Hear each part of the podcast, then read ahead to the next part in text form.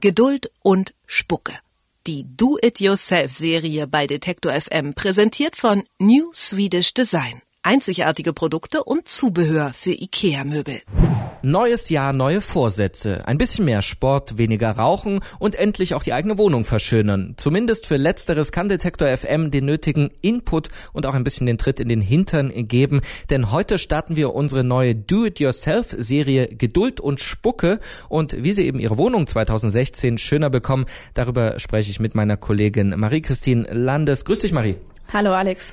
Ja, Geduld und Spucke, das klingt jetzt erstmal irgendwie nach Heimwerken für Anfängern. Mein Ding ist das auf jeden Fall nicht. Aber was erwartet uns jetzt zukünftig jeden Freitag hier?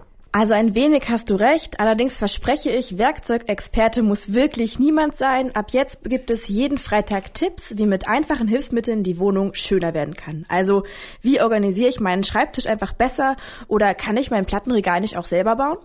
Unser erstes Thema ist Licht in die dunkle Wohnung bringen, denn Winterzeit bedeutet kalt, dunkel und schönes Licht kann für eine gemütliche Atmosphäre sorgen. Und das muss nicht teuer sein, sondern kann ich auch ganz einfach selber bauen. Okay, wenn man da nicht zwei linke Hände hat, äh, woraus kann man denn so eine Lampe alles bauen?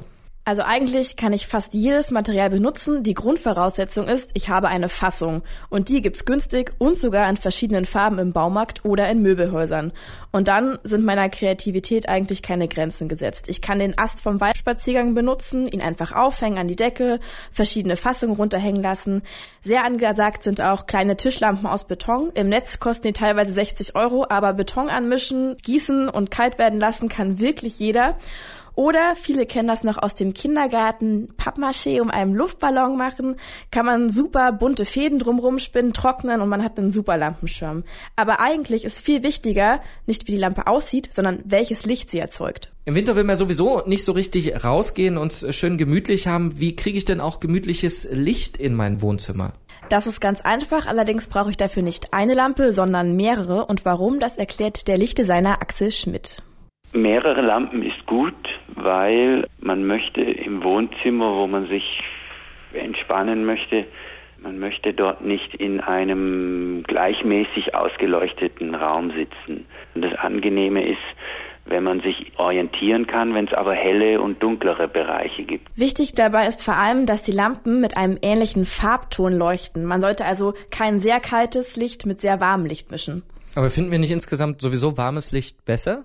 Ja, tatsächlich sind auch die derzeit super angesagten Edison-Lampen solche Warmlampen, die sind mit einem Glühfaden, aber sie sind nicht das Nonplusultra, wie Axel Schmidt verrät. Ich glaube, das Glühfadenlicht ist so beliebt, weil es ein ganz rudimentäres, einfaches Licht ist. Die Technik ist ja wirklich simpel. Es ist ein Draht, der durch den Strom, der durch ihn hindurchfließt, anfängt zu glühen.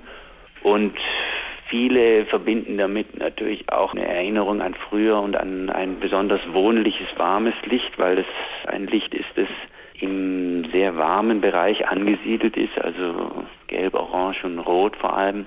Auf der anderen Seite glaube ich nicht, dass man das jetzt als das wahre oder als das beste Licht verstehen kann. Das ist ein Licht, das in seiner Art besonders ist.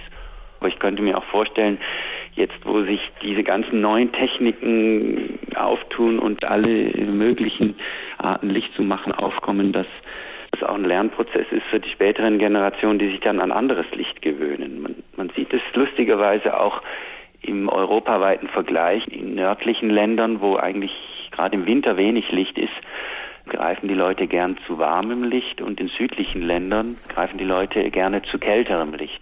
Jetzt habe ich also so eine günstige Fassung aus dem Baumarkt. Der Beton ist angegossen und ich weiß, ich will lieber warmes Licht. Wo kaufe ich denn da jetzt das Leuchtmittel? Drogeriemarkt oder dann doch lieber der teure Lampendesignerladen?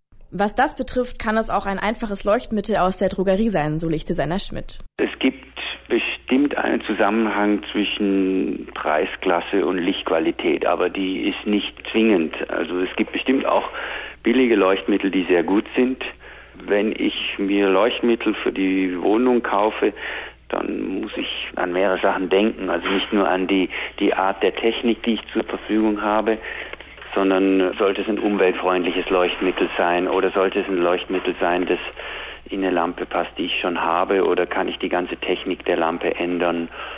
Und somit kommen mehrere Überlegungen zusammen.